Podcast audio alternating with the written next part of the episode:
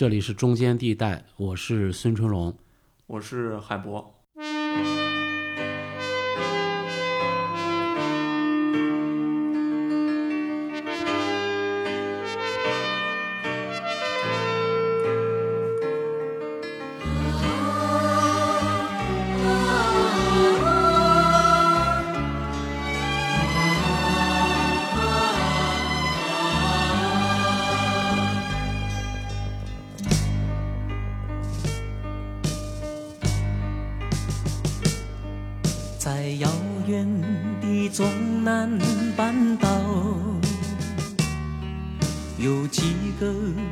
小小的村落，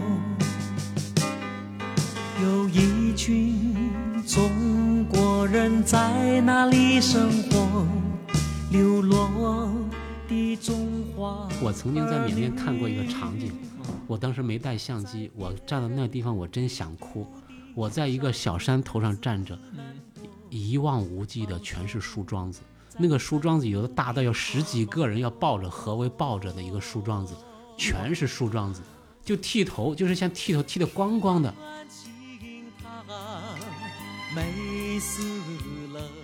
所以曾经约好了，我是要去采访昂山素季。其实我是一直想做一个关于缅甸的一个节目。其实我认识很多这些地方武装组织的首领哦，哎，我就想采访他们，包括地方武装组织相互打仗的我都认识。哎，我就想采访他们为什么打仗，然后我采取访政府的缅甸政府的，哎，怎么样去通过我们的纪录片的这种报道的方式，让他们双方多一些了解和理解，这是我们想推进的一个事儿。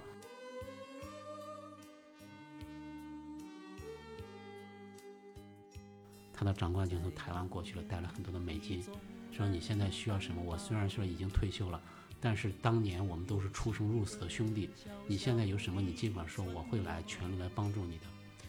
那个士兵就说：“我只想说有一个遗言。”这长官就说：“你有什么遗言？你尽管说。”他就说：“我死了之后，能不能给我盖上五星红旗？”在别人的土地上，日子难过，饱受战争的折磨。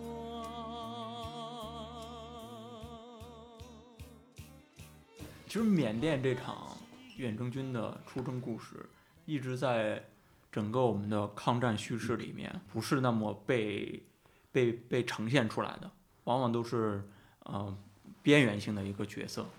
其实你看影视作品，也就是我的团长我的团队一个作品能够出现这样一个呃远征军的那样一个故事。大部分人其实都像你呃三十岁左右的时候，都是不不够了解这段历史的。是，嗯，所以整个这个历史呢，就整个就被遗忘掉了，真的是很多人都会不可思议啊！这个是中国远征军去缅甸作战，说有的说，哎，不是我们抗美援朝吗？怎么去缅甸了？都嗯对到无知到这种程度对。所以包括是，哎，当年这个中国远征军是共产党的部队吗？好多对这个东西都不了解，所以到这种程度。但是从这个历史地位上来说，我们讲中国远征军，我觉得是什么呢？它的历史意义真的是很深刻。它是在二战的时候中国参与的唯一的一个国际战场。对，相当于是二战时候第一次出境作战吧。对，它出境作战，它是唯一的国际战场。我们就在缅甸和这个法西斯共同打过仗。对，你在国内是你国内的战争，是在在国外是我们和我们的盟军中英美盟军共同抵抗日寇的，这是一个。第二个，它是抗战的时候可以说是仅有的一场胜利，就是第一次反攻的胜利。就是我们之前你看整个抗战全是节节在败败退，嗯，只有在中国远征军在一九四四年的时候发起反攻，这是中国抗战第一次反攻的胜利。而一九四四年，整个滇西远征军和中国驻印军联合发起反攻，最终在缅甸把日军赶走了，这是真正意义上的一个胜利。而且在发生了很多一些胜利，比如说松山战役、对，呃腾冲战役，这都是取得胜利的，而且是惨胜的。而且还有一个是，比如说密支那战役，这是真正一场胜利是什么？我们真正的做到了是什么呢？我们牺牲的人比日本的要少，很难得的。整个抗战你知道吗？我们整个抗战的和日军牺牲的比例是一比七，唯有这一次，是我们死的人是比日本人要少。我觉得是从很多意义上来说，我觉得真的是关于中国远征军这些很多战役后来反攻的时候就打的就特别的棒。嗯，真正是打出了一个士兵的一个国家的一个气概和气势。所以包括在后来在反攻的时候，连日本人都在一些回忆录里面都写到，哦，这个中国的部队，我在中国打这这场仗，唯一的这是唯一的一一次是我们和中国部队一比一的在打仗。对，有个军军史作家写这个松山战役的时候，也是挺多用了日本人的口述史的这个材对，于料葛在对于葛老师研究这块儿，所以在松山的时候，我们的伤亡是一比七啊。啊，就一个小连队守松山，我们伤亡一比七，这么一个大的代价呀。所以到后面中国驻印军反攻的时候，我们就就在反攻到密支那这一路，我们就会就就打得比较好。包括余邦战役，我们中国远征军有有一个连队被包围了，包围的时候都连队都不不慌不不忙，就是日本也是很多包攻不下来。为什么这个连队作战已经很勇敢了？而且第二个是我们的空投物资，源源不断的空投物资有有它的一个战备的一个保障。那我们可以展开说一下这个远征军这个过程啊。当时呃，为什么我们要一九四二年二月份的时候要有这么一次出境作战？所以他征中国，他打了这么多仗，包括远征军，他其实他就是一个为了路和路有关的一个战役。这个路是什么呢？就是整个在抗战的时候，日本人一直想做的事情，就是我切断你的援华物资的通道。就是比如说以前国可能际援华物资国际援华，因为中国那时候是如果没有国际援华，这仗没办法打。我们自己造的那些枪，瞄准都瞄不准，怎么打仗？没有援华物资，根本就没办法和抵抗，就是嗯等于说是一个原始社会和一个现代社会在在抗衡，没有办法去打仗。所以日本人先是把东部沿海给你切断了，我们刚开始还从香港那边可以进来，然后东部沿海切断了，然后呢又把越南切断了，越南是中越铁路切断了。所以说在那时候呢，东部沿海是就抗战刚一爆发的时候，这个就提出来要修滇缅公路，因为我们有预感到这个东部一失守之后，我们的援华物资怎么办？所以说修滇缅公路从缅甸进来，嗯，所以这是缅甸滇缅公路，当时后来到后到了到了后面的时候，太平洋战争爆发，那之前就是唯一的一个我们援华补给线了。嗯，所以这时候呢，由太平洋战争爆发之后，日军占领了这个仰光仰光港，我们的援华物资通道被切断了。就是物资以前是用船运到仰光港，从仰光港顺着铁路到拉须，从拉须顺着公路到昆明，嗯，这么一个被切断了。我们是为了保路，保路，所以说然后就去派出中国远征军入缅作战。所以说整个路路其实打仗全是路，包括另外一条路驼峰航线也是空中之路。对，所以它滇缅公路被切断的情况下，没有办法了，开辟了空中航线驼峰。驼峰航线那是运输成本特别高的，飞机运失事率特别高，因为翻越喜马拉雅山，失事率特别高。所以后来包括后来在打仗反攻的时候，又修了史迪威公路。是，其实史迪威公路虽然说没有派上用场，没有成为后来物资援华，因为就打完仗战争基基本上结束了，但是当时也是为了修修路，然后公路运输嘛，开辟新的这种运输的这种，呃所以都是为了保路。所以那时候我们就派出中国远征军第一次入缅作战，嗯，就是我们的目的是为了保路。英国的目的呢，因为当时缅甸是他的殖民殖民地，对，他是想撤退。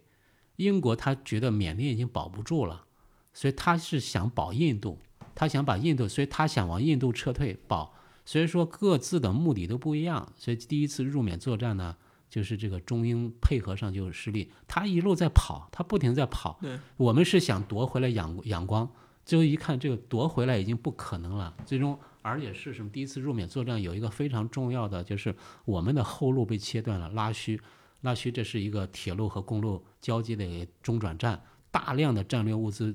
堆在那里，日日军占领了这个地方，这是唯一撤回来的一条路啊。我们的后路被切断了，在这时候就整个造成了很大的恐慌，所以无路可走了，只能最后翻越野人山，第一次入缅作战就这么一个惨败而告终。对应该说那第一次作战是非常惨烈的一个教训吧，包括中美英之间的互相配合也是一团糟啊，像史迪威之间也是各种那个配合上的失误。对，因为是这个史迪威呢，他想的是要夺回仰光，他从战略层面他也想夺回仰光。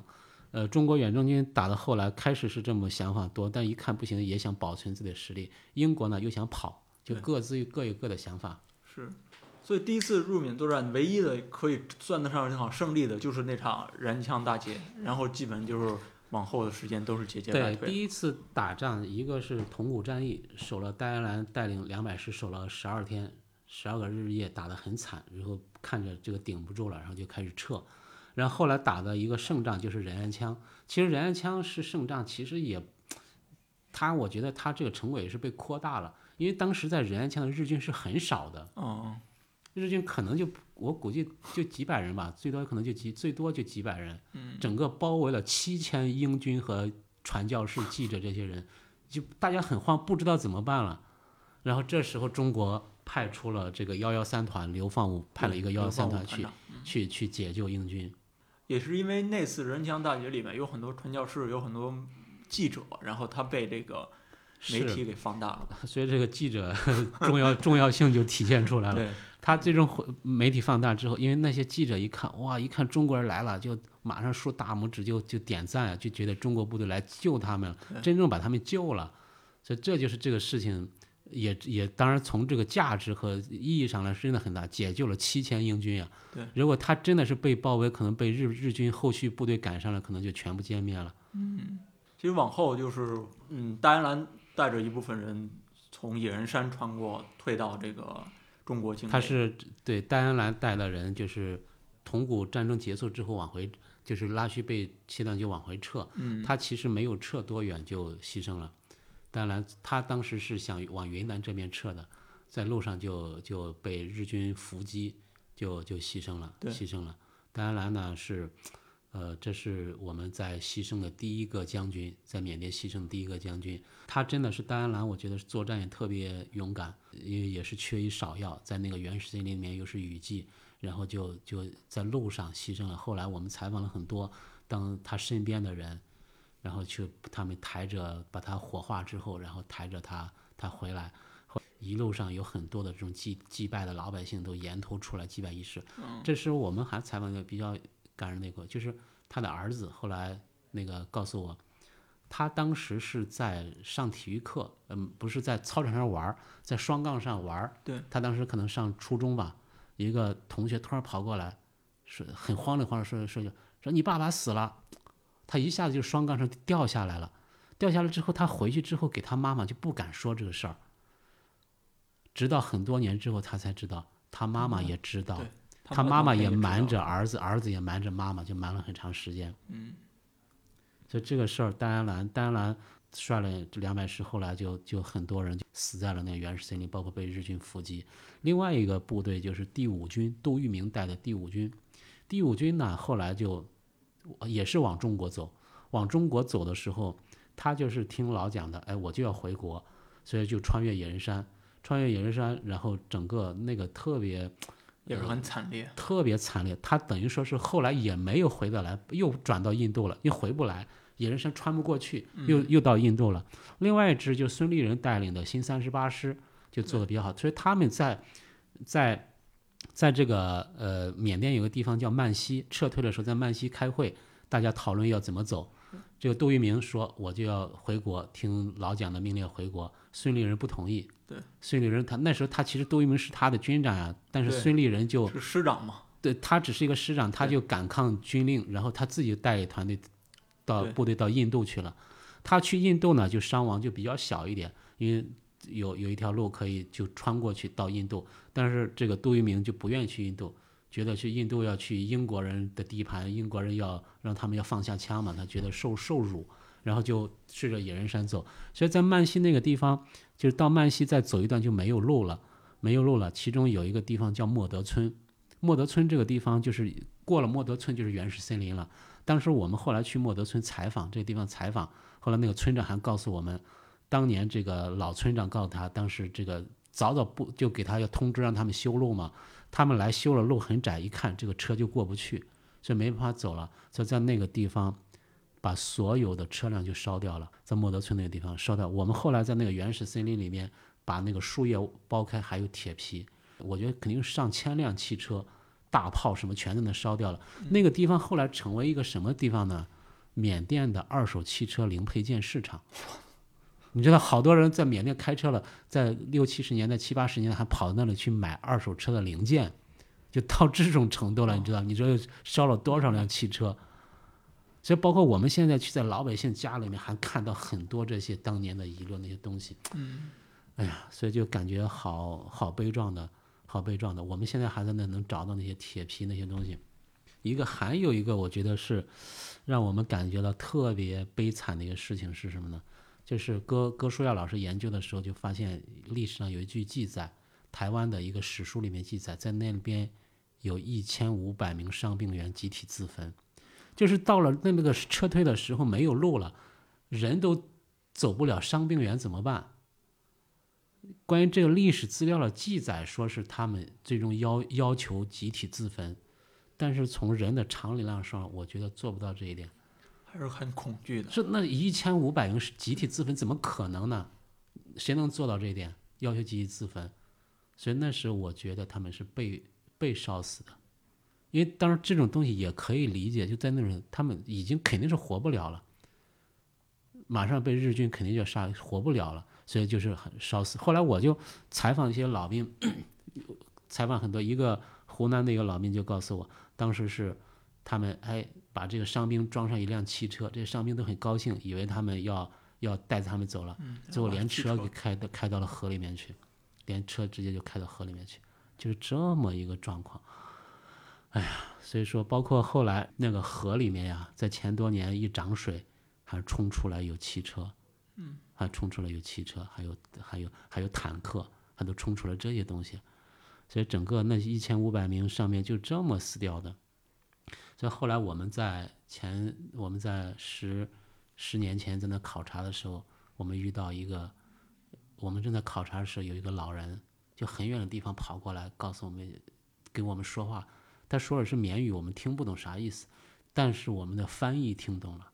翻译听着听着就眼泪就出来了，我们很着急。我说他说啥说啥呢？翻译跟告诉他说，这个人说在这旁边有一个地名叫德优武。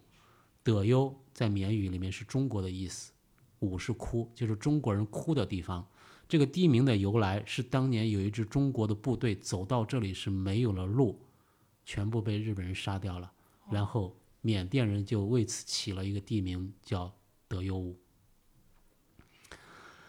哎呀，所以这就是整个。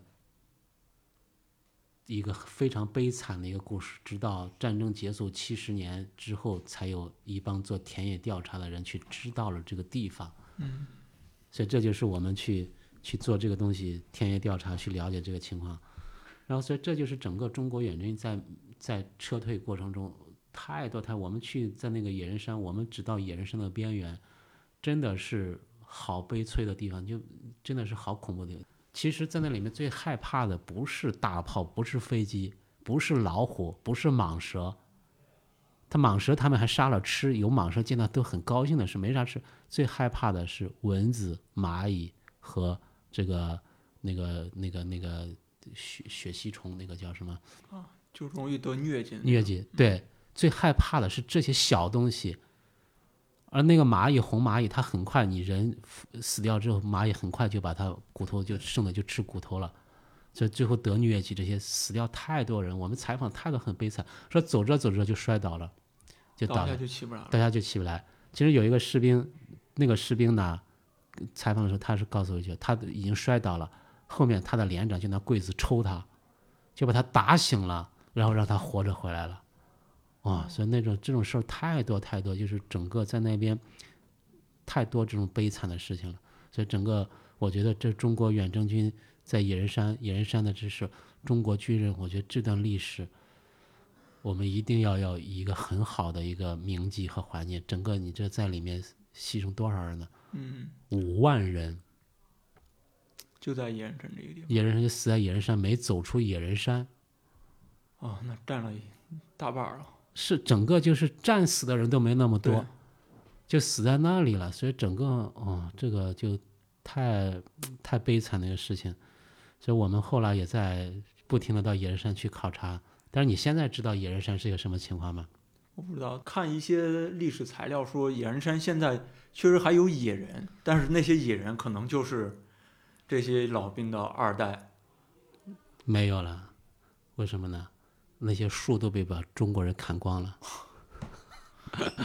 所以说，现在野人山的树，那些当然还有很多那些人是旁边好多山都被中国人砍光了。就，而且我所以说我就觉得好好悲催的。我曾经在缅甸看过一个场景，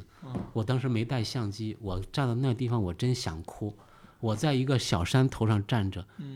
一望无际的全是树桩子。那个树桩子有的大到有十几个人要抱着，合围抱着的一个树桩子，全是树桩子。就剃头，就是像剃头剃的光光的。我操！一望无际全是树桩子，这事儿也挺壮观的。我真的是没有相机，我当时没把它拍下。我觉得如果把那个场景拍下来之后，我觉得真的是可以获奖的。就是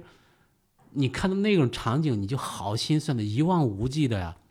全是树桩子，而且那种树桩子真是要十几个人合围的抱起那种。哇！所以现在我们在野人山旁边还看到那个缅甸的老百姓挂的一个牌子，叫。杀树坐牢，用汉语写的，他们不是不会不是不会写砍树去，杀树坐牢，用汉语写的，就是给中国人写的，所以这就是我们在几十年之后感到很悲催的一点。所以包括，所以整个野人山呢，完了之后，这个就就我觉得这个历史呢，我们真的要好好的去寻找我们那些埋骨抑郁的那些人，给他们修碑。纪念他们，所以我们现在在那个野人山莫德村那边修了一个佛塔，修了一个纪念中国远征军的纪念佛塔，已经落成了，但是因为疫情一直去不了。嗯嗯，其实远征军的构成里面有很多知识精英的，当时不是十万青年十万军吗？就是有像西南联大的那个比较有名的穆旦，他其实也是，因为要出境作战，他需要一些那个翻译，有好多这个西南联大外文系的这些。知识分子就参军了。当年有很多知识青年真的是从军，就是那时候，就比如，比如说穆旦，穆旦是去的比较早的，他是第一次入缅作战就参加了。对。所以第一次入缅作战参加的时候，他就翻越野人山了，所以他后来才写了一首诗，寄胡康胡康和尚的白骨，就是写给牺牲的这些人的。嗯。你说穆旦后来回来之后，他又回来，又回到那个西南大联大上学嘛？后来，后来他好多同学。回忆他的时候说，性格大变，他回来之后不说话了，就是别人给他提这事他不说，因为太恐惧了，太恐惧了。就包括很多我们有采访过太多这件事情，有一个老兵叫张富林就给我讲过，就说当年这个就前多年的时候，这个缅甸政府军和叛军打仗，走到一个山洞里面，发现山洞里面遍地的白骨，在那白骨里面找到。还有发报机，还有枪，还有帽徽，他就说那是你们中国士兵。这就是，所以整个这就是整个第一次入缅作战整个悲惨。所以包括后来呢，十万青年十万军是什么？第二次入缅作战的时候，我们就开始招募年轻的，四三年、四四年的时候招募年轻的这些学生军去。嗯，所以说包括招了有在大学生里面，还有在中学生里面也招招兵。大学生招主要是要翻译。就是要和美军翻译，但是在中学生招了很多士兵。我们采访的中学生，比如说在四川就招了很多娃娃兵，十三四岁上中学就当兵走了。有一个老兵给我讲的特别好玩的事儿，说这个他们去这些大哥哥们都去当兵了，他就一帮带了一帮小孩去欢送这些大哥哥当兵，然后大家喊着口号，怎么都群情激愤的嘛。然后那大兵当完之后。然后大家就说：“哎呀，我们也要去为国打仗，我们不能光在坐在这里喊口号。”然后大家说完之后，大家都看着他，因为他年纪最大的一个。他一看，哦，没办法，我就去当兵吧。然后他就去了。去了之后是什么呢？在路上走着走着给睡着了，知道吗？在路边就睡着了。孩子，十三岁的孩子呀。所以包括在印度打仗的时候，在战壕里面也睡着了。你说这些娃娃。现在的孩子，我觉得让他十三岁的还在我儿子十三十三岁，我就觉得当年那是要扛着枪去打仗的，嗯，所以这就是后来就是十万青年十万军有很多人就是这样走上战场，就很多人就没回来。包括一个老兵给我讲了一个故事，在成都机场，这些孩子们都上飞机了，他扭头一看，后面跪倒了一大批母亲，当妈的送他孩子走上战场。很多当妈的，所以当孩子的有时候可能不一定有那种，但是当妈的知道，他大人就了解，真的可能走了之后就一去不复返了。对，嗯，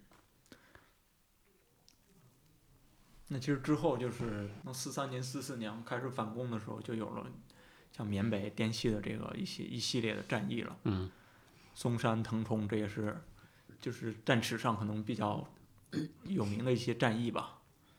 但是确实也是比较是打的比较惨烈。所以整个第一次入缅作战失败，然后就败退，日军一直攻到了滇西，占领腾冲、龙陵、松山这些地方，然后隔着怒江，对，和中国远征军对峙，隔着怒江，隔着怒江和中国远征军，这里我就得提一个地方叫施甸，云南施甸，它当年是抗战的大后方，在施甸当年只有九万，整个县城只有九万人，当时驻扎了十万大军呀。沿江一百多公里驻完了十万大军，就守着这个江边。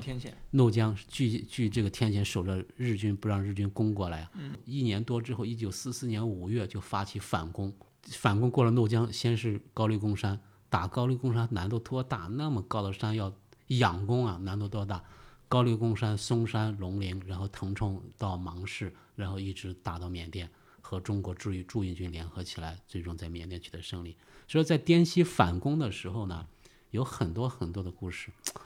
我们在前几年在那个怒江边上就发现一个墓碑，是一个副营长，一个一个一个副营长的墓碑。然后我们把这个副营长根据他的名字找，在网上一搜索，竟然发现他女儿在十年前就在网上发帖找他爸爸。哦，我们看，因为他那个名字有一个生生僻字刘坤然，这个生僻一搜索，名字一模一样的，然后。找到他，找到他女儿，他女儿那时候已经八十二岁了，然后我们就抬着他女儿，女儿行动都走不了，坐着轮椅，然后从山东抬着，坐了两次飞机，然后再坐汽车，然后抬到那个墓地。所以他女儿在那个墓地，然后在那个哇嚎啕大哭的时候，我们就感觉好心酸呀。那个哭声真的是在那个怒江边上，你的声音特别大，而且当年你知道，在那个沿线怒江死了太多人，就是。我们攻到怒江西岸，作为大后方，怒江东岸那些伤兵源源不断的就要就就就就就运过来，就运过来，然后在这后方医院路上有很多人就死掉了，直接就扔到那个山沟沟里面去了。我们在失甸的山上最后找到了有三十多具遗骸，因为有的是有墓碑，为什么有墓碑呢？因为有的是有级别的或者有他战斗力的墓碑。这些墓碑呢，上面写的名字，虽然后来我们在在尸店把这些有墓碑的名字，大部分有几个都找到他家人了，所以他家人有的是女儿找到就去的，在那墓碑前那种哭呀，看的就 好心酸的，真的是他爸爸真的找，这是我们为数不多的能把家人找到的，是因为有墓碑的信息。嗯，接下来准备组织个活动，叫就是徒步高黎贡山，我们想带大家去，我们曾经搞过一次。还是蛮有挑战的一个，上面还有很多的战壕，还有很多战壕碉堡都有。我们想去徒步。一些战争遗迹在哪？战争遗迹在这里，所以包括怒江沿线也是有很多的战争遗迹，有很多战争遗迹。所以这些东西做完做完之后，我们就去把，呃，想重组这些远征军之路，想策划很多这些活动，让更多的年轻人去了解这个历史。嗯。在后来在哎，比如说后来在打腾冲，也是打的特别惨，整个腾冲城。九月份被打下来，死了无数的人，死了无数人。所以包括在后来，就腾冲城打完之后，这个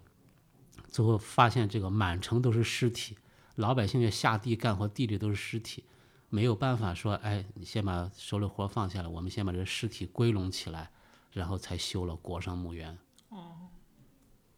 所以有有太多这个无名的墓碑在那儿了。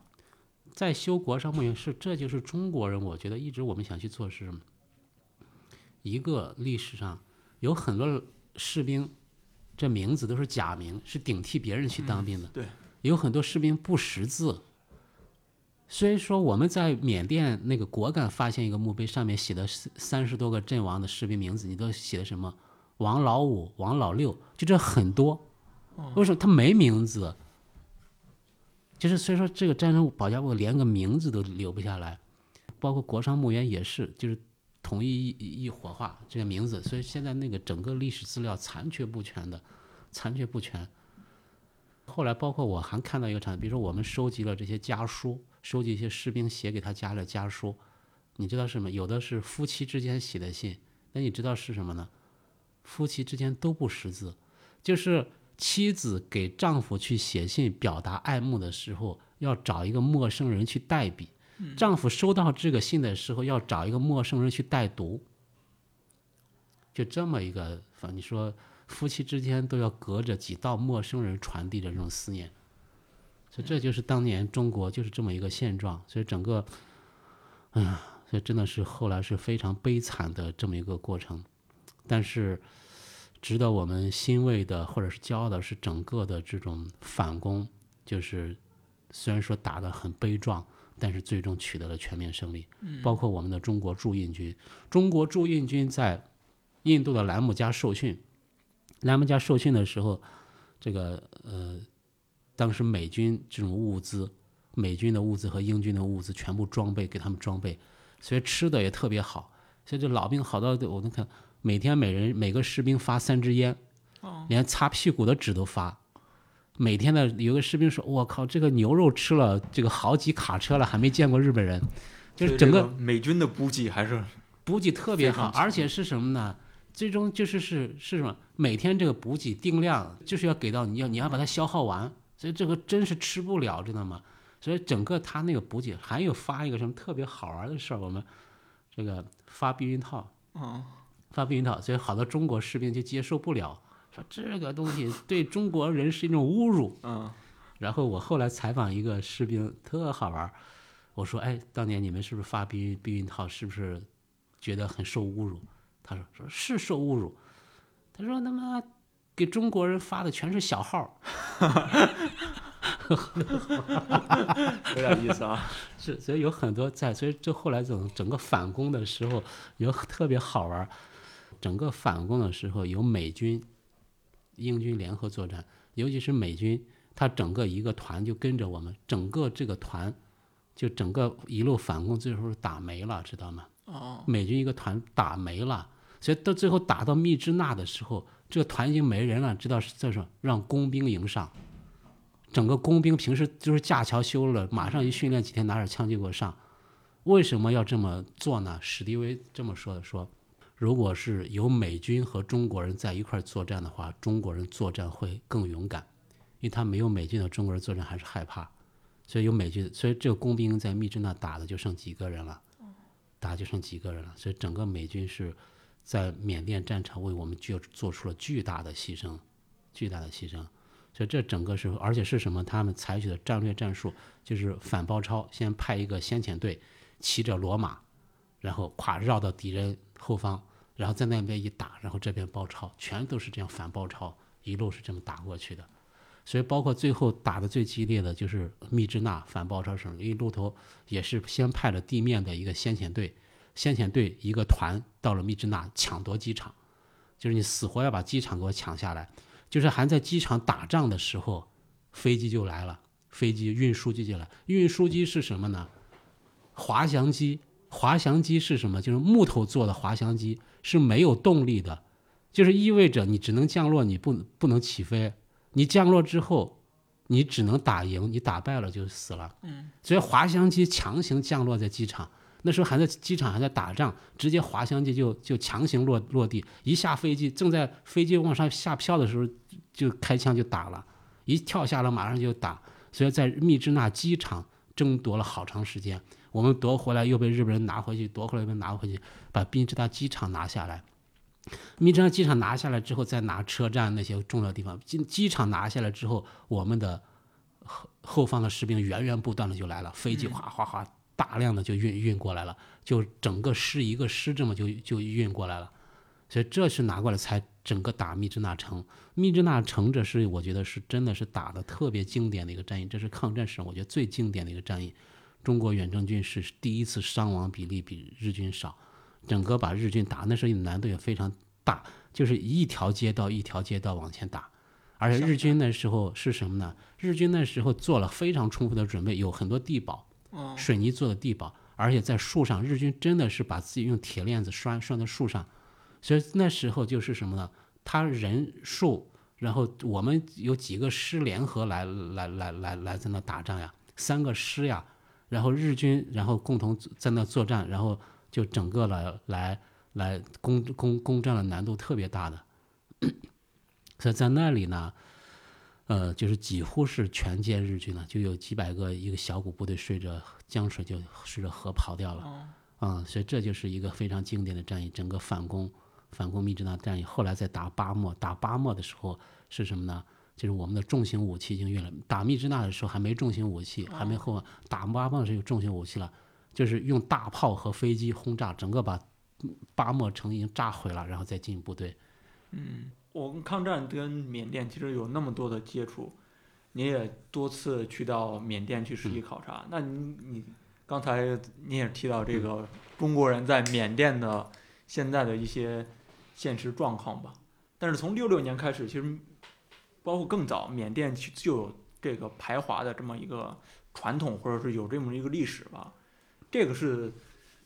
怎么来的呢？这个排华史？我们要谈这个排华，首先我们要看缅甸的历史是这样的，就是第一代华人，就是当时主要是以福建、广东为主的下南洋，那时候去到缅甸，主要是南部有很多，然后还有一批就是云南人做生意，从边境上从北北部进去，很多做生意，所以他们到缅甸都是做生意。第一代华人真的是勤勤恳恳的在做事情，然后到了四九年之后呢，有很多这些国军的战败的部队就跑到缅逃到缅甸，嗯，所以比如说这个呃李弥对。这些他们率领部队在缅甸就和缅政府打仗，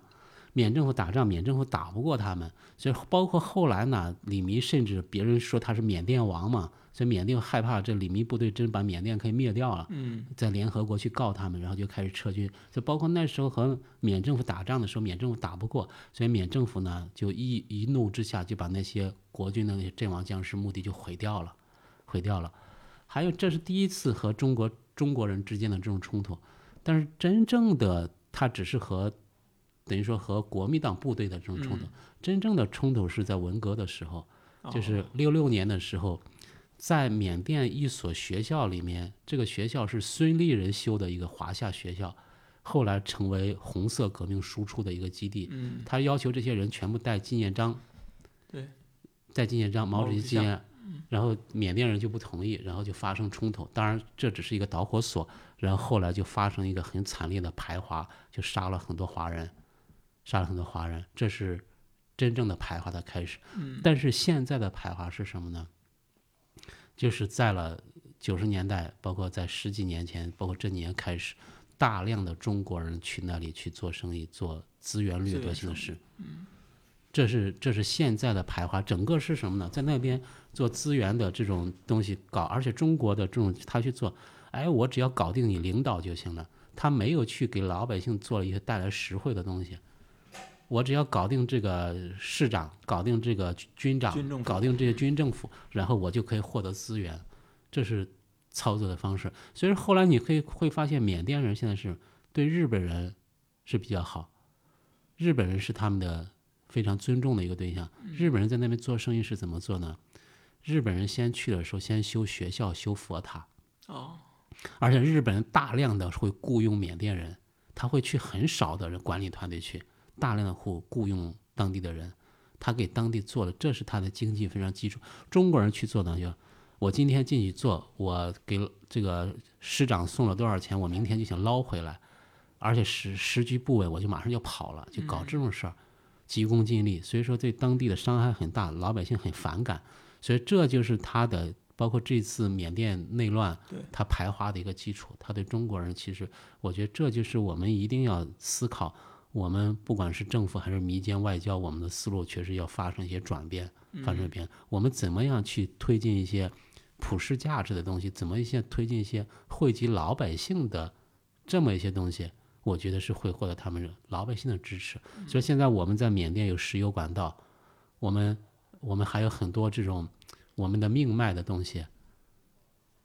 所以我这时候我们真的还包括水电站，对，水电站，所以这些东西为什么我，所以这就是我觉得从官方和民间层面，我们的外交要手段方式要做一些总结和反思。嗯嗯，我看您之前你还想着去呃缅甸去跟昂山素季有有联络吗？我是想，我，因为我是因为语言不通，我没办法和他交流，嗯但是我是有有好多好朋友和他都非都他身边的人，哎，怎么样去通过我们的纪录片的这种报道的方式，让他们双方多一些了解和理解，嗯这是我们想推进的一个事儿。但后来这个事儿就就没办法，这现在又又开始打打了，所以我们就想等这个疫情过了之后，我们就想尽快的去缅甸去重新去采访这些东西。嗯，对，这个还挺有意义，因为我嗯。看过有部纪录片叫《妖僧志》，它是它也是一个缅甸的纪录片，它是这个佛教的首领怎么通过这个宣传排这个穆斯林，他那个不是排华了，他是排穆斯林，当时嗯他们那个佛教跟穆斯林教也是有这个冲突的嘛。对，所以这就是他就罗兴亚人的事件嘛，他是缅甸目前国内最大的一个宗教冲突的一个事情。对其实除了这个佛呃罗兴亚华人，也是一个就是潜在的危机吧，可以说。嗯，嗯，刚才咱们说了抗战的历史，其实四九年之后也是非常说崎岖跟悲惨的一个历史，而且是充满了非常多的波澜的，在东南亚，特别是嗯，四九年之后，其中一大部分国军是退到了台湾，但是还有一小部分其实是到了缅甸、泰国、香港和越南这些地方，其实都有。对，这些老兵其实是更是身不由己了。能谈谈这一段，就是他们的这个再回国的一些经历吗？就一个是呃，当年有跑到缅甸的，呃，这个有一支部队到了缅甸，后来就李弥就去呃去去去统领这个统领他们，就然后去统领，呃然后组建这个反共救国军，然后在边境上真的是打到了临沧几个县反攻，所以这时候呢，后来缅甸政府不是提出抗议嘛，对，提出抗议，但是提出抗议的时候，他们就撤台，就是有一支部队就开始撤台，但是撤台的时候只是把一些老弱病残撤回去，依然想留在那里。后来作为反攻大陆的一个后备军嘛，对，要反攻大陆，包括后来呢，又又呃，在这个时候，我们的边境不这个安全问题嘛，所以在六十年代初的时候，中国人民解放军进入缅甸作战，这其实好多人不知道这个历史，对，就是和当时和缅甸国防军达成协议，他缅甸国防军打不过呀，邀请中国人民解放军进入缅甸二十公里，然后去围剿这些叛军，他们觉得是残军。然后在那时候，那国民党这部队肯定打不过嘛，这些正规军，然后过他们在那荒山野岭，然后打，然后进入把他们就赶到了泰国，赶到了泰国，留在了泰国。就是泰北边境，泰北边境所谓的泰北孤军就是这么来的。对，这就是泰北孤军。到了泰国之后呢，他们又开始撤台，但是留下了很多就不愿意撤了，就留在了泰国，留在了泰国。后来在泰国又他们又组建部队，就是又有很多国内的青年人跑到那边去嘛，包括还有当地的华侨加入。他们后来在泰国建了两个军，第三军和第五军，哦，建了两个军呀、那还挺多人的。挺多人，可能有几万人吧。哦，呃呃，然后呢，建两个军，然后这两个军就留在那里，他们也和台湾也脱离关系了，就哦台湾不承认他们了，留在那里，留在那里。但是泰国政府就害怕呀，说你这么大一个部队留在我们那里，然后就想围剿他们，嗯。但泰国政府又打不过他们，所以后来呢，他们和泰国部队就达成一个协议。达成一个协议，为了生存，就是帮助泰国政府去打边境上的那些叛军，然后他们等于说打叛军就获得胜利了，最终换取了他们后代留在那里的一个生存的一个资格和泰国的身份证，这也是为生存而战。所以整个呢，在留在泰国那个现在最著名的就是美斯乐，美斯乐那个地方我去过好多次，嗯，呃，包括后来那个呃，不是台湾也有人去，包括蒋经国都去慰问那些吴敦义还去。对吴敦义那是前几年去对，都去慰问那些，包括我们也在那边帮助一些老兵寻亲啦，提供一些生活上的关怀了，做了很多。嗯，所以包括在那个时候，包括还有一支部队，就是在呃六十年代的时候，在台湾情报局还在当地建了一支部队，叫光武部队情报部队，专门哦针对云南边境搞暗杀、搞情报收取的。后来十年之后，中国和泰国建交之后，那个部队也就撤回去了。哦当然也有，它部分大部分都是招收的本地的这些华侨了，什么包括国内也有很多的这种故事。嗯，所以现在留在泰国那些呢，真的也是包括当年他们贩毒什么的，这都是公开的，就是以毒养军嘛。对，因为他们其实没什么收入来源，最重要的就是黑恶势力，其实就是是相互关联的嘛。对他，他其实也是最大的黑社会了。他，在当地其实就是黑社会。是在那边，所以说就靠这种呃贩毒来，然后来来来养活部队嘛。呃，后来呢，慢慢慢慢，一直到了八十年代的时候，他们那个将军叫雷雨田，就做了一个我觉得令我们非常尊重的一个决定，嗯，放下枪，放下枪，就地成为农民，哦，就是全部成为农民，就放下枪，不打仗了，不打仗了，放下枪，开始来种茶叶，开始种茶叶。所以说他们那边产那个高山乌龙茶，我们现在正准备去来帮他们来卖这些高山乌龙茶。哦高山乌龙茶是台湾技术派让他们去做的，做的特别品质特别好，所以就是要去做这个东西啊。然后呢，供高山乌龙茶，我们现在去那边还有很多老兵，当然这些老兵不是参加抗战的，都是嗯。四九年之后参加他们的，但是他们都是中国人，大部分是云南人，就是从血统上，我觉得从人道层面，我们也可以给他提供一些帮助，因为嗯。好多老兵在那边生活也很惨的，包括很多孩子，很多孩子那边还有很多孤儿，对，所以这在做这个东西，我觉得从人道层面，我们去做一些关怀，我觉得毕竟是血脉相连的一群人，嗯所以在那边呢，我们也在做一些事情，希望能能帮助这帮助到这些人这个群体的。而在那边呢，你会发现真的是，呃，每家每户那那边现在华人啊，这些后代有几十万人，哦，几十万人啊，他们的后代，那基本上都在美斯乐这个地区吗。呃，旁边有美斯乐只是其中的一个乡，哦，他们有好多个乡，就是整个有几十万人华人在那边。你到每家每户去一看，墙上挂的都是云南地图，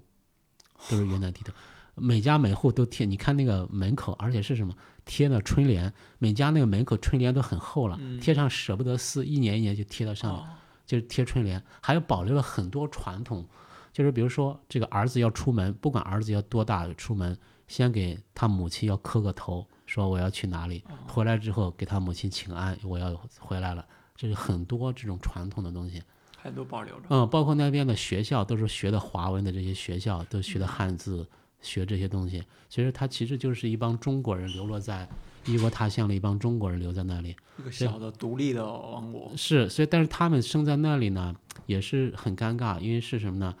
呃，也在台北那个地方经济比较落后的一个地方，而在那地方呢，和泰国泰国本地你也融入，也是毕竟是另外一个族群嘛，对也是很难融入他们的一个。应该是拿着泰国的身份证吧？对，拿着泰国的身份证，但是也有的没身份证，因为他后来因为各种原因没身份证，大部分都有身份证。所以那天我们在那边去，呃那帮人都很多孩子，年轻人孩子，他们弹着吉他在唱歌，突然他给我们唱了一一首歌，就送给我们的一首歌，叫《我们不一样》。所以他弹吉他唱歌的《我们不一样，我们不一样》，虽然说是都是中国人，但是不一样，我们和他们不一样，他们和我们不一样。所以他们内心里面对中国的那种羡慕，对祖国的那种情感，还是在血脉里面都是相连的。所以我觉得我们可以去，不管从哪个层面，哎，都可以建立更多的连接，因为那个时代已经过去了，历史上那个仇恨已经过去了，我们能建立更多的连接。我好像也看过一个纪录片，就是说像我们中国的华侨大学跟暨南大学好像也有一些类似的留学生计划，要招有一些可能对这这些地区的人的一些那个优惠政策吧，可呃以到这些学校去读书。前一段时间还有一个老兵的后代联系我，他的孩子上学到这边上学，说哎呀，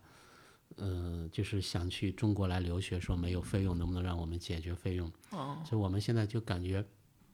有时候也力不从心，毕竟那边数量蛮多的一个群体的一个数量。嗯嗯，在四九之后，完全是台湾地区的一个政治性的目的造成的这样一个结果吧。当然，我记得李弥还做了一个什么反共抗俄大学，那其实就培养了一大批在东南亚现在的之前比较那个毒枭啊，好像就很很多都是从这个大学里面出来的。罗兴汉就是在这里，然后罗兴汉包括在果敢，他以前是果敢王，然后在罗果敢就建立了反共抗俄大学。啊，所以我后来在采访罗兴汉的时候，他是什么呢？第一个反共抗俄大学，第二个毒枭，他专门有一个公司专门是贩毒。然后后来我采访他的时候，他也他说：“哎呀，反正这都是过去了。”对他说：“对对现在这个呃，你们中国的政策太好了，现在呃，听说你们现在已经免农业税了。”嗯嗯就大家都了解这些东西。嗯，当然那个名称你就看它其实是个冷战背景下的一个口号嘛，对它还还抗俄呢，俄在大那边呢。是是，嗯对冷战一过去，这个事情就已经没那么重要了。嗯，这些军人的后代，其实他们其实是远离了政治了，已经是吧？我看您书里写那个李弥的侄子李新远嘛，对，他其实就在缅甸也是不问世事，就是埋头人家就做点生意就可以了。是，其实都是这样。所以说你如果再讲这个，我再给你介绍我一个朋友叫李祖耀，他是李弥的侄孙，他的哦孙子。你知道李祖耀他的第一桶金是怎么获得的吗？嗯，他在日本留过学，他后来就是带日本的老兵到缅甸去寻找遗骨。哦，所以后来我和他聊这个事情，我觉得很多人都想问他一句话，说你爷爷当年是抗日的一个著名将领，后来你在做的这个事情，你内心是怎么考虑的？有没有煎熬？嗯，他后来就给我说了一句话：为了生存，为了生存。所以说，在后来我们在想是什么呢？关于这个历史的东西，我们真的可能要思考一下，我们是需要放下一些东西的。然后，而且是什么呢？人活着是要什么？就是要怎么样活得更好一些。嗯，怎么活得更好一些？所以我们在做，当然我们这种事情让我们去做的话，我们肯定做不出来。但是当他说，当他做着，我们可以理解，对，可以去理解，感觉就像历史跟他们开了一个玩笑一样。就是这样，就是这种玩笑的东西太多了。是，比如说，我还听到一个，比如说当年这个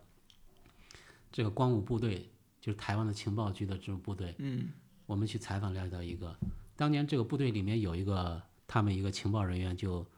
呃，从大陆这边逃过去的嘛，他立了很多功，立了很多战功，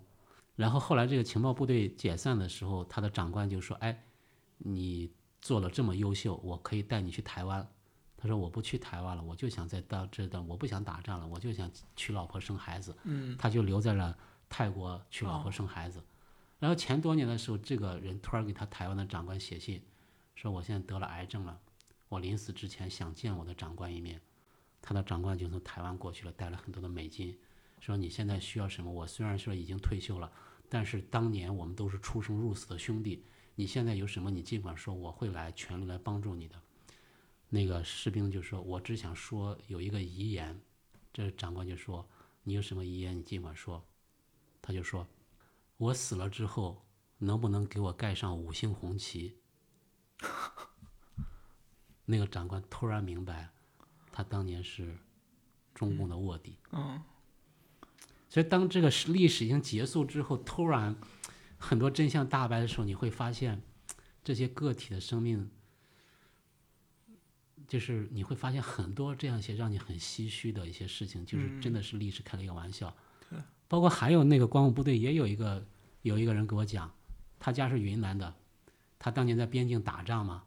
后来在八十年代台湾开放，老兵返乡，他回到他家之后，他才知道，在当年那一场战争中，他的部队把他表弟打成残废了。哦，哥哥和弟弟相互是一个敌人，同时操戈。对，所以这就是整个的，所以这就是很多的这些。所以如果再谈，比如说在缅甸帮老兵，后来在泰国帮老兵，我们后来还在越南帮过一个老兵，嗯，越南富国岛，就是哦越南、对那那也是就是被被缴械了，放到那个岛黄杰的部队，对当年他们有三万人进入了越南，越南当时法国的殖民地，对然后被法军缴械，然后把他们三万人送到那个小岛上，一个荒岛，流放了。是流放到那个荒岛上，嗯流放那个荒岛上，在那个荒岛上待了三年之后，台湾派船把他们接走了，在那个小岛上就死了很多人，就嗯盖房子要干什么死了很多人。然后呢，有很多士兵也留在那里，就不愿意去台湾，留在那里娶老婆生孩子，留在那里。留下这些人，你知道吗？后来他们是什么命运吗？后来越南不是内战吗？哦南越、北越打仗，哦嘿，然后这些士兵有的加入南越，有的加入北越，又是不同的命运。是，所以当年他们都是一个都是国军，然后留在那里，又成了相互成了敌人，对，而且是后来我在那个富国岛上那个烈士陵园，越南的烈士陵园，就是北越战胜方的嗯烈士陵园，发找到三个国军的老兵，就是他们为另外一个国家的内战成为另外一个国家的烈士，所以这就是你会感觉到这种很唏嘘的这种事儿太多了。还有呢，后来加入南越的就被整得很惨了。嗯所以在那个富国岛上，我是，呃，后来是看这个龙应台写的《大江大大海》里面提到一句话，说是在那个富国岛上透过铁丝网，有个孩子后来成了台湾的什么国防部长还是什么，哎，我才知道这个历史，所以我就觉得富国岛上应该还会有老兵。当时刚好有一个朋友去富国岛旅游，我说你帮我去找，在那个岛上真找到一个老兵，叫于基年，岛上最后的一个老兵了。哦当时那个老兵说接他回家，那个老兵不相信，说竟然有人帮给他出路费接他回家，所以当时不相信。后来给他做了好几次工作，他才真的是才是真的接他回家。后来我就去接他回家，嗯我专门去富国岛上，哦你要去那个，但是那次活动组织的时候，我就受到了很大的质疑。那是二零一一年的时候，因为我们之前帮的都是抗战老兵，对，那个老兵四是九年才当兵定，位呢？四九年才当的兵，就是没没，他还刚穿上军装，连枪都没发就开始撤退了。嗯，所以后来说这个人我们不能帮，哎呀，但是没办法，我包括我们志愿者也不愿意参与。后来我是硬着头皮去帮他，但是后来我突然心里就释然了，是什么呢？因为把他接回来之后，他家在广西，他回到他家里面和他的亲哥哥，他的亲哥哥也都是九十岁的老头了。两个老头一见面就抱在一块儿哭，哇，那个场面看了之后，我就在那个现场，我突然明白了一个道理：老兵回家关注的不是战争的胜利或者失败，嗯也无关于党派，而是人性。这是老兵回家要去做的事情，而是人性，人性。所以说，我们怎么来理解关于人性的这个概念？它其实就是回到他家，嗯回到他母亲的身旁，和他的亲人团聚。所以说，我们现在你看，我们基金会有几个口号，都是在做，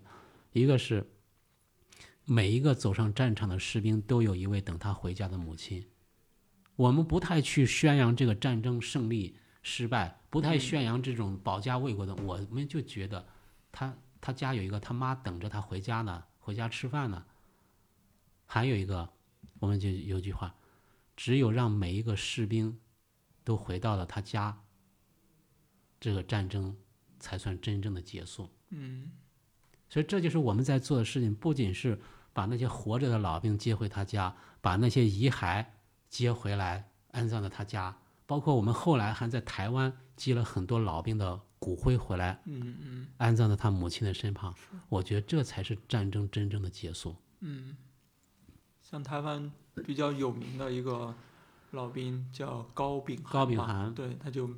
那段时期也是每次回回大陆都是背着一个人的骨灰就背回来了。对，高秉涵、刘德文，这都是我们在一直在支持合作，然后去做了很多。我们就想，真正的是，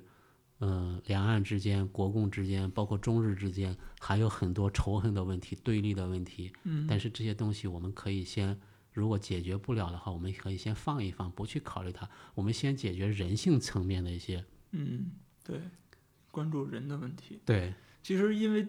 对于台湾的老兵来说，就是他们的群体已经是非常少了，非常少了，几乎就是那一代马上就要消失了，或者说人台湾就根本快没有所谓的外省人了，是人家台湾都都是本省人了，这个叙事慢慢的就没有了。所以这是我们一直在做。我觉得是什么？比如说两岸之间，现在其实我们一直在做了一个事情，我觉得对两岸的这种非常好的这种民间交流方式，我们就在做这些人性的东西，而且获得了台湾其实也很多的支持和理解对，他们也共同来参与，包括我们现在习主席提到的两岸共同写史，我们共同把抗战这个历史能不能共同记录下来？嗯而这个历史是我们国共合作共同去完成的一件事情。是它是一个国家、一个民族，所有党派、所有军阀联合起来在做的一件事情。所以，我们从这个角度来讲，我们是有很多的关联的。所以我去台湾很多次，我会发现一个什么？我才发现台湾人其实对这个抗战忘得比我们还快。再一个，台湾的第三代、第四代对中国根本没有概念，对就没有认同了嘛。没认同。就是抗战就是可以可以说剩下那唯一的一点点连接了。是，所以说我们要把这个历史要很好的告诉更多的人，告诉两岸的人，我们曾经一块儿去抵抗外敌，我们曾经站在一起来做这件事情，我们曾经并肩作战，这才是我觉得一个国家。呃，我现在在写一本书，我我觉得这本书呢，我就在想，当年那几百万士兵为什么要牺牲？就他们牺牲的意义和价值在哪里？我觉得那当年，如果我们回到当年抗战的那个现状来看，中国四分五裂，军阀割据，嗯，而且那么贫困，最终打出来的一个什么几百万、上千、上千万军民老百姓家里上千万人死的一个结果是什么呢？一个是我们和这个世界最文明的国家站在一起，英美这些国家站在了一起。你那么弱，最终因为我们站在了一个选择了一个正确的一个阵营，我们反法西斯阵营，我们盟军共同在。还有一个是什么？真正促成了一个国家概念的诞生。就是这几百万以前都是军阀割据，我是我的，你是我，你是你的。然后真正因为这个抗战，大家变成了一个国家，才有了国家的概念的一个诞生。国家概念的诞生就是什么？所有的人都是可以共同为一件事情去努力，我们共同要抵抗外敌。这是一个，还有一个让更多的人明白了一个个体和国家之间的责任，就是我要去保家卫国，因为我要保卫这个国家，这个保卫这个国家，我就可以自己也是保卫我们家，保卫国也是保卫我们家。我这个国家受到灾难的时候，我有义务来站出来，所以才会有为什么十万青年十万军，我要保家卫国，所以这就是一个国家概念的一个诞生。嗯，真正的这意义上是抗战最大的意义，就是真正的才有一个国家概念的诞生。这是他几百万人牺牲，用自己的生命为我们取得了最大的政治遗产。嗯，有了一个共同体的认识。是，其实是之前是都是。所以说我，各省说自己的。是啊，所以说为什么各说各的，没有国家认同？所以说我们以以前为什么说汉奸那么多？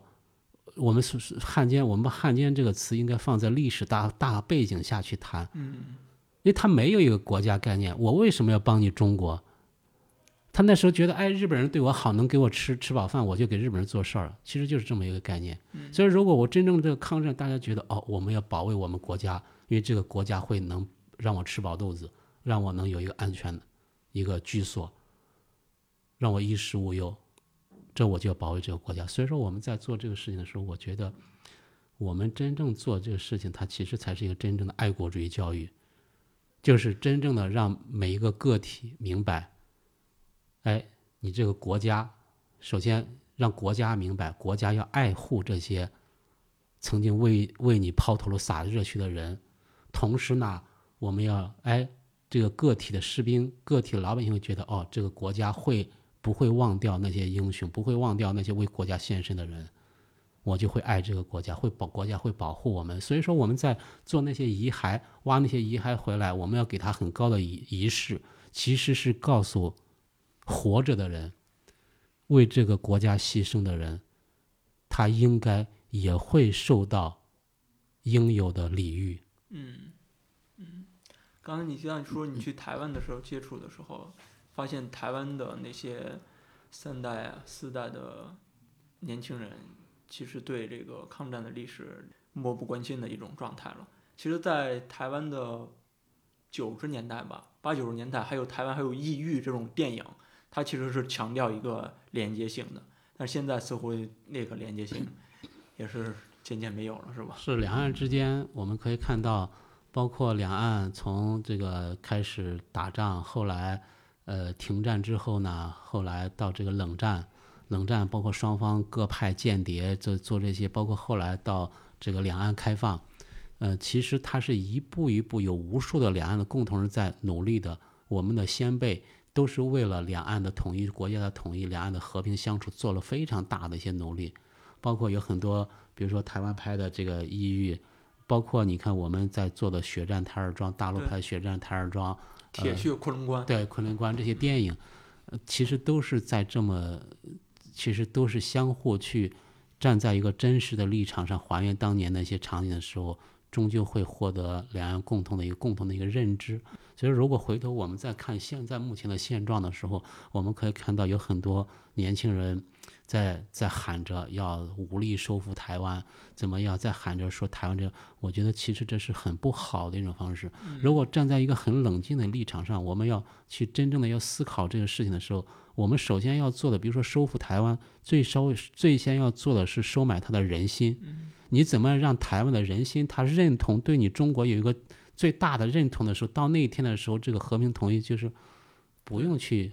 不用去说的，他他就他就归属你了。所以说，在八十年代开始做了很多的这种努力，现在我们可我们可以看到，其实遇到了越来越大的这种阻力。在这个时候，我觉得我们更多的需要冷静一些去处理这个事情，而且还是要站在一个弥坚，用弥坚的方式去突破和推进两岸的相互了解和理解。嗯，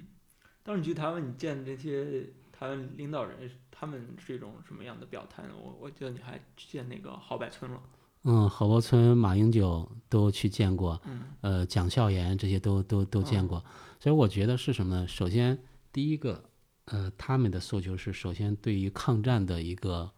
公正客观的一个认知，嗯这是他们所想要的。比如说郝柏村就不停的在讲，他包括后来在大陆来，呃，重返战场去了很多地方，这是他的一个诉求，就是哎，他也看到大陆这么多年来慢慢慢慢，包括去见的时候，他也给说，哎呀，没想到你们现在这个年轻人来做这些东西，他也他也感觉到很欣慰的一个事儿，所以他还给我提了一个字。呃，包括见蒋孝严也是，蒋孝严也是为两岸的这种在在奔波，那么大年纪了在奔波，包括马英九，呃，马英九先生也提到这个两岸，包括我们去台湾搞活动的时候，马英九都会出来。嗯。所以其实关于抗战这一块儿是，我觉得对于这些呃老老一代的这种呃领导人，他们其实是对这一块有很深的一个情结的，而且是有很多的诉求，希望我们对在在这块有一个客观的认知。所以如果说我们在这块有一个比较客观的认知，比较有一个很好的一个表达，呃，关于他的历史地位有一个比较更契合的一个这么一个表述的话，我觉得他们会有很多人认同的。他们的认同其实也是大部分老百姓的认同。嗯嗯还有你刚才咱们说到，就是孤军的主要在的那个美斯勒地区啊，你其实去过很多次，我看那个野夫老师还是还之前还去参观过这个地地方。那美斯勒这个地方，现在的年轻一代他们的认同是什么呢？他们的心理认同是一种什么样的心态啊？嗯，从他们这些现在的泰国的这些年轻一代来说呢，嗯、他们内心里面骨子里面会有一个感觉，他们是被国家抛弃的一群人，不管是国共之间都是抛弃的他们人一群人。第二个，他们是生存在夹缝中的一群一群人，就是大陆不待见，台湾也不管，泰国又觉得你是外人，生存在夹缝中的一群人，所以说生存的比较尴尬。嗯呃，而且这些人他们在所住的那个地方呢，其实还是类似于一个难民村，就是他们是什么？实是难民营的感觉，难民营的感觉，因为他们是没有他那块土地是没有合法的身份取得的，就是你们可以在那居住，你没有土地的真正的拥有权，所以所有那些人他在那居住，但是你没有拥有权的，所以他们这些人的后代现在做的最多的一个事情是什么？导游哦，啊，因为是懂汉语，懂汉语，然后又懂泰语，想做泰国导游，但是从去年疫情以来，哦这些人生活就特别悲，一分钱的收入都没有了，就是一分钱的收入。所以说，整个在泰国，我们那每年有上百万的中国人去在那旅游，这是他们最大的一个收入来源收入来源。但是现在就比较悲惨，就包括他们之前种茶叶，茶叶呢现在也是搞得卖不出去，所以说在那边的那些后代，我觉得生存还是蛮难的一个状态，因为在太北那个地方，所以我觉得呢，我们，嗯、在力所能及的情况下，我们 我现在是基金会，我刚好注册了，今年基金会刚好注册一个公司，我们想做一些社会企业，就哦这个公司叫什么名字呢？美思乐文化创意有限公司，刚刚 注册起来。美斯乐就是我美斯乐这个地方注册这个名字是什么？一个当然来源就是因为太北美斯的这个地方，第二个是。我觉得那个地方我们去过很多次，他觉得是真的是感觉像一个世外桃源一样，是很美好。曾经发生过战争，曾经有嗯很多的流离，曾经有党派的冲突，曾经为了生存很艰难，但是那边是一个很美好的一个地方，环境特别美，而且人和人之间特别信任。它保存了很多中国一些传统文化的一些东西，比如说嗯学生见了老师毕恭毕敬的，啊孩子对父母毕恭毕敬的，人和人之间是很信任的。比如说，我给你举个例子，我们住的那个酒店嗯都是小木屋呀，啊没有围墙，那个酒店没围墙，然后那个小木屋那窗户一拉就开。我说我靠，这我的电脑、相机在那放着，我没法给那个锁酒店老板，我说这怎么丢了怎么办？他说怎么会丢呢？我说谁给我偷走了？他说我们这就没小偷。你说在那么一个有毒品、有武装的 都是没有小偷，而且是还，你比如说我们还看过一事儿，我们有一次去了一个车队，我在最后一个车上，突然我们的车队停下来了，我赶快发生什么事儿？我一看前面一个摩托车倒在我们第一辆车的下面，哇！我当时好紧张，我说这怎么出事儿了？出车祸了？最后我才了解到是什么呢？那个摩托车摔倒了，这个车主动停下来去扶他，不是我们的车撞的。就人和人之间一马上就会去，这是本能的一个。所以说，这美斯乐是内心里面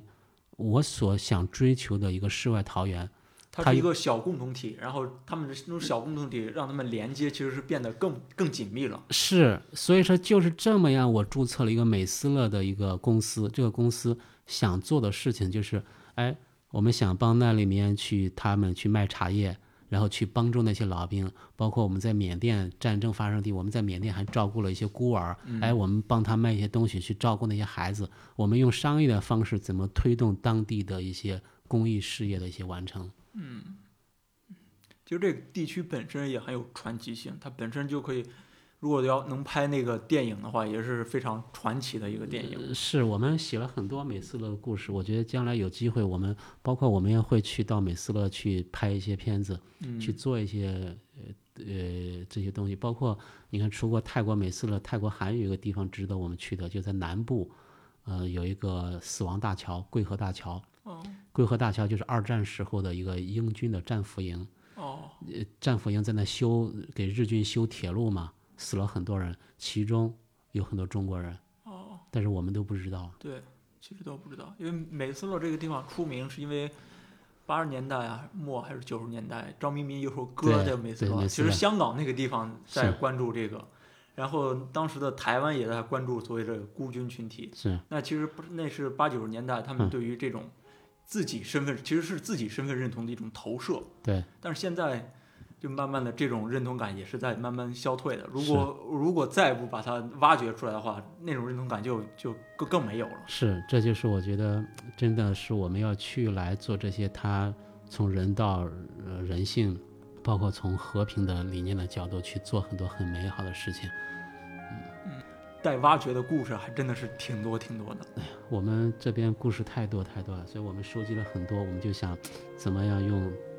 更好的方式能把这些故事很好的能表达出来，而且是讲的这些小人物他个体的故事，每个人听了之后都会有很多的一些触动的。好，我们期待龙哥之后讲更多的小故事给我们听。好的，我们也觉得特别高兴能把这些故事能分享给大家，也谢谢大家对我们的支持，因为我们农业基金会呢，在全国有真的是有上千万的捐助者，对所以我觉得肯定在我们的听众里面有很多曾经支持过我们我们那些人。对，欢迎大家关注农业基金会跟直播传媒。好，谢谢大家。